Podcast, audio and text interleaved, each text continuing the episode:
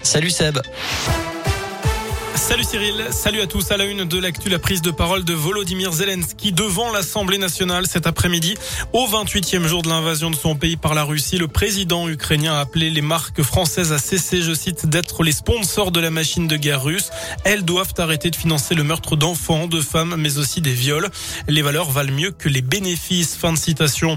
Le chef d'État a également demandé une minute de silence pour les milliers d'Ukrainiens tués. Volodymyr Zelensky a fait référence enfin aux ruines de Verdun pour évoquer Mariupol. Un embargo sur le gaz et le pétrole russe n'est pas possible, c'est ce qu'a dit tout à l'heure le président de l'Assemblée nationale, Richard Ferrand.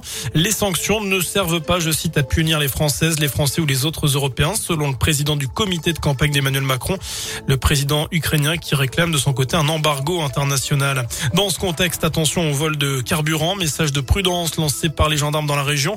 1500 litres d'essence ont été dérobés dans une, entreprise pardon, de, de Corba, au sud de Lyon, en l'espace d'une semaine.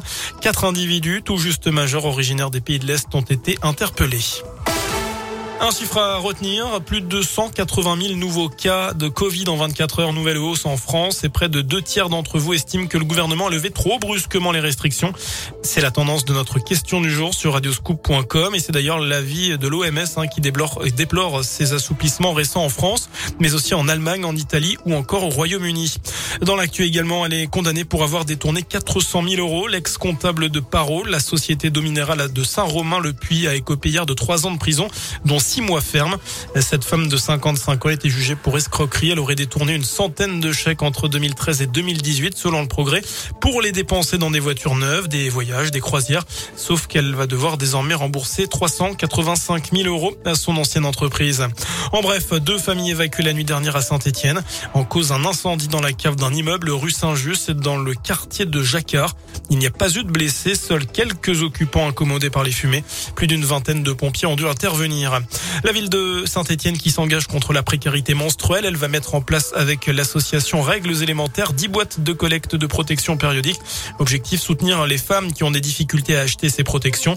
Elles seront ensuite redistribuées aux bénéficiaires par les associations du secteur, notamment les Restos du Cœur et le Secours Populaire. Du foot et une ancienne gloire de la SS rejoint les sociaux verts. Alain Merchadier, membre de l'épopée de 76, a rejoint donc ce projet de quelques supporters d'entrée au capital du club. Initiative lancée il y a quelques mois. 200 000 euros de promesses de dons ont déjà été récoltés. Objectif entrer au capital du club à hauteur de 10%. Enfin, J-100 avant le grand départ du Tour de France. La 109e édition s'élancera de Copenhague le 1er juillet prochain. Et notamment, je le rappelle, ce passage chez nous, le peloton qui arrivera le 15 juillet en provenance de Bourdoisan avec un passage dans la vallée du Gier. Voilà pour l'essentiel de l'actualité. Merci